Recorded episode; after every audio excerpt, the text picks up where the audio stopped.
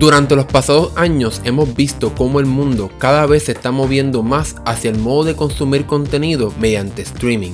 Este mercado fue dominado por años por Netflix, pero durante los pasados meses hemos visto nuevos competidores como Apple y Disney y ahora, el más reciente, Warner Media con su nuevo servicio HBO Max. Para empezar, este servicio cuesta $14.99 al mes o gratis dependiendo del plan de DirecTV o ATT que tengas. Por este precio, HBO Max te da una cantidad enorme de contenido de la librería de HBO como también de la enorme librería de Warner Media. ¿Y qué incluye esta librería? Tanto series como películas de los cómics de DC, Harry Potter, Lord of the Rings, Cartoon Network, Looney Tunes, Plaza Sésamo y más. Por este precio, este servicio te permite crear hasta 5 perfiles con hasta 3 transmisiones simultáneas, aunque como es de esperarse, también podrás descargar el contenido en los equipos móviles para cuando no tengas conexión. Como cualquier otro servicio moderno, podrás navegar la aplicación mediante filtros basados en qué tipo de contenido quieres ver, como por ejemplo series o películas,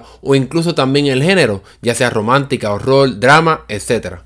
Tomando inspiración de Disney Plus, HBO Max también divide su contenido bajo casas de producción como las que mencioné anteriormente, como también acceso a las excelentes películas japonesas de Studio Ghibli, películas clásicas de Turner como Casa Blanca y El Mago de Oz y con una asociación con Crunchyroll contenido de anime. Aunque todo este contenido suena muy bueno, HBO Max llega con grandes limitaciones.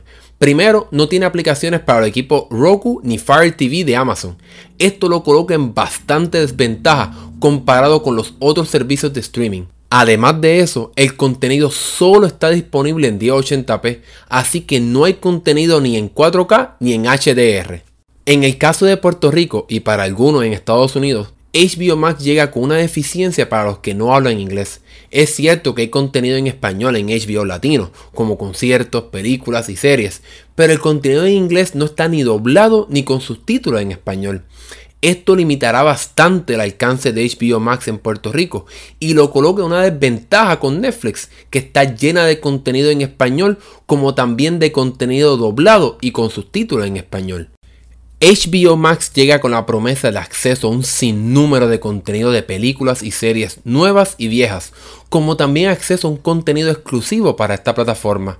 No obstante, hay huecos extraños, como la ausencia de películas de Superman y Batman, como también la ausencia de una película del mundo de Harry Potter, a pesar de que Warner Media es dueña de este contenido. En fin, HBO Max tiene contenido para satisfacer a cualquiera que esté en busca de contenido de calidad y relevante en la cultura popular. Sin embargo, para poder alcanzar y ganar en esta guerra de servicios de streaming, su principal contrincante es Netflix, la cual durante años se ha dedicado a crear series icónicas que logran un impacto en las redes sociales y en las personas. HBO como marca ha hecho esto durante dos décadas en la televisión tradicional, pero para ganar en esta década que acaba de comenzar con la marca HBO Max, tiene que encargarse de crear contenido exclusivo para esta era de streaming con el fin de que los usuarios se suscriban. ¿Y tú, qué piensas? ¿Crees que te suscribirás a HBO Max o te quedas con Netflix y Disney Plus o otro servicio de streaming? Déjanos saber qué piensas en la sección de comentarios y si quieres leer más sobre HBO Max, tenemos una reseña escrita en nuestra página esmandao.com y nos pueden encontrar en todas las redes sociales como Esmandao. Nos vemos en la próxima.